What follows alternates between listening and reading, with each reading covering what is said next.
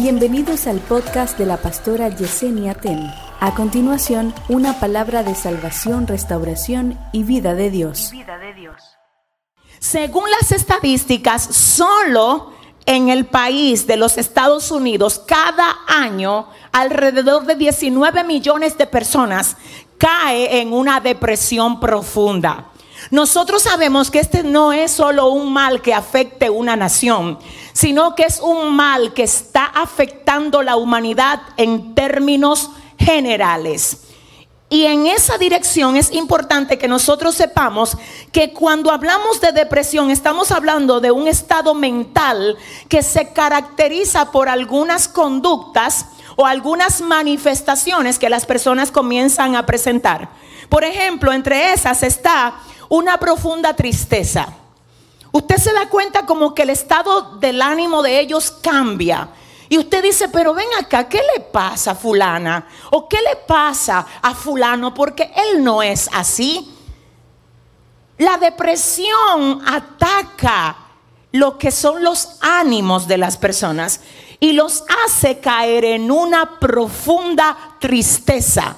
Recordemos que el término como tal significa estar hundido, estar depresivo, hundido, sofocado. Así que la primera característica que tiene este mal es que hace que la gente se sienta triste, no importa cuánto usted trate de alegrarla, cuánto usted trate de hacerla reír, están como presos en un estado interno donde ellos sienten que no pueden salir. La otra característica es que se decaen. Si estaban haciendo algo, tienden a abandonar lo que estaban haciendo. Porque perdieron el deseo de seguir adelante. Sienten decaimiento porque se sienten depresivos. La otra manifestación de esto es que comienzan a sentir que tienen una muy baja autoestima. Ya no se sienten que tienen valor, sienten como que si su vida no tiene sentido, no tiene valor. La otra manifestación es que hay una pérdida de interés por la vida y por las cosas. A veces incluso pierden el deseo hasta de comer, de arreglarse el sueño se les afecta. Son atacados por insomnio. Comienzan a no querer hablar con nadie. Es como si nada les complaciera. Quiero que oigas esto. Otra característica, otra característica de esto es que, que comienzan a sentirse culpables por cosas que pasaron ya hace tiempo, pero ellos vuelven y las traen a su presente. Y el enemigo las utiliza para hacer que ellos se sientan culpables por cosas que ya debieron de olvidar. Entonces comienza toda esta revolución de cosas a pasar dentro de aquel que le abre brecha a la depresión. Imagínese usted todo lo que puede pasar en una persona que no duerme, que no quiere hablar con nadie, no tiene apetito, no quiere salir a ningún lado ya no se quiere cambiar, no siente deseos de seguir adelante. Sencillamente entiende que ¿para qué me sirve todo el esfuerzo que yo hago? No hay nadie que me lo agradezca. Como quiera al final yo me voy a morir. Como quiera lo que hago, a nadie le parece que está bien. Y es como si ellos mismos dejaran que todos esos pensamientos y esas emociones amargas que llegan a ellos les controlaran. Y solamente piense usted lo que puede pasar con alguien que se deja controlar de un sentimiento que te dice, ¿para qué tú vives? Solamente piense lo que puede pasar con alguien que siente que la situación que tiene sencillamente no tiene salida. ¿Y quién te la va a resolver? Eso tú no lo vas a poder resolver. Eso es más grande que tu capacidad. ¿Cómo tú puedes salir de un de un tornado donde todo lo que te dice tu mente es tú no puedes, tú no sirves, ¿de qué te vale? No hay fuerza, no hay nadie que te valore. Esa es la depresión. Ese es el, sentimiento que te hunde, que te hunde. Muchas personas dentro de las iglesias han preguntado, ¿es posible que una persona cristiana se deprima? Usted oye a la gente preguntándose, pero el que tiene a Dios no debería de deprimirse. Señores, déjeme aclararle algo. La Biblia revela que grandes hombres y mujeres de Dios se deprimieron en algún momento. Tenían a Dios con ellos, Dios lo usaba poderosamente y como quiera se deprimieron en algún momento. Ahora escuche esto, escuche esto. Hay una diferencia entre ser atacado por el espíritu de depresión sin tener a Dios y ser atacados por el espíritu de depresión teniendo a Dios. Si es para el Señor el aplauso, dáselo bien.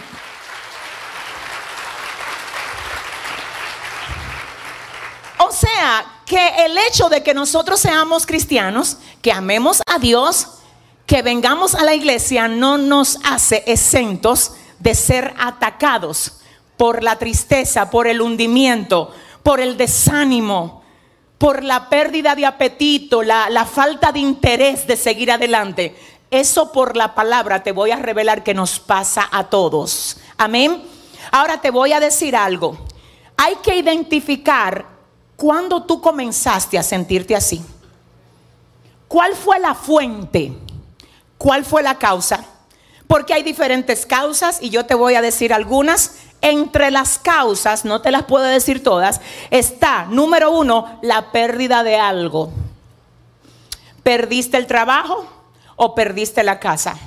¿Perdiste el puesto, el lugar de liderazgo que tenías, la reputación?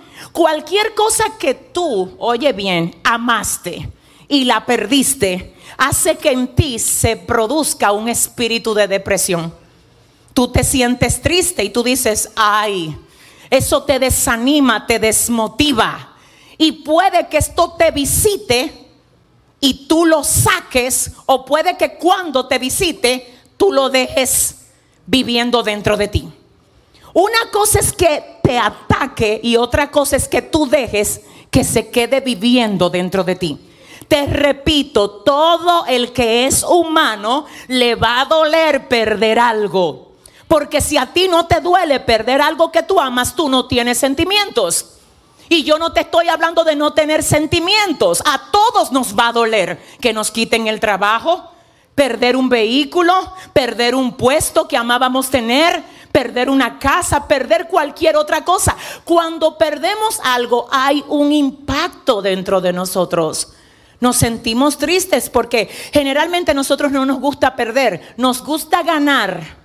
Nos gusta que se nos sumen cosas, pero no que se nos resten cosas. Así que es absolutamente normal sentirse afectados emocionalmente cuando perdemos algo. La causa número dos es la partida de alguien.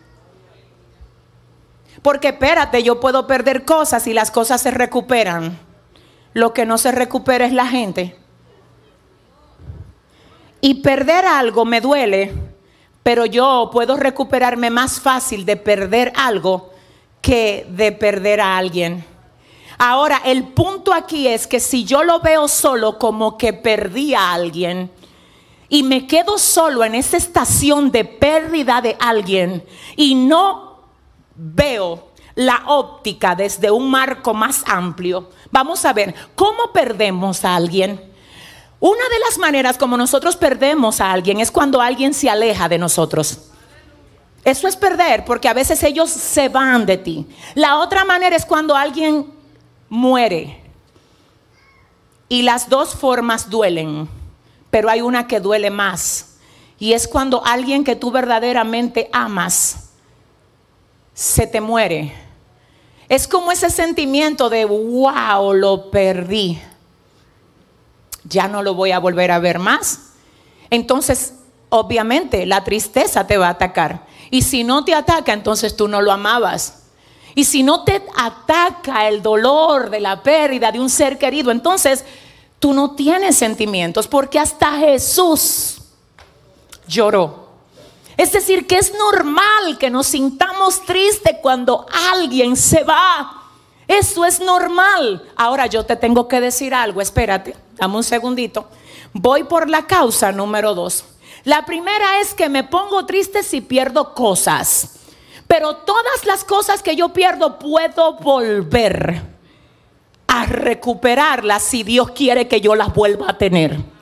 Si Dios no quiere que yo las vuelva a tener, yo no las necesito. Y en vez de hacerme bien, pueden servirme de tropiezo. Quiero que oigas, si cuando yo pierdo algo, oiga bien, me queda el que me dio ese algo dentro de mí, yo puedo haber perdido algo, pero me queda la fuente de donde ese algo salió. Así que lo que perdí puede retornar a mí. Mi alma adora a Dios. A ver, a ver, a ver. A ver, a ver, a ver. Puede que tú digas solamente, perdí el trabajo. Pero que el hecho de perder un trabajo no se te haga que se te olvide, oiga bien, que quien te dio el trabajo fue el Señor. Y que aunque bien es cierto que tú perdiste el trabajo, te queda la fuente de donde el trabajo salió. ¿Alguien está aquí? Así que si yo pierdo el trabajo y me queda la fuente de donde el trabajo salió, está bien perderlo. Porque yo prefiero perder el trabajo y no la fuente del trabajo. Yo prefiero perder la casa y no la fuente de la casa. Yo prefiero perder el carro y no a quien me provee todas las cosas que usted y yo necesitamos.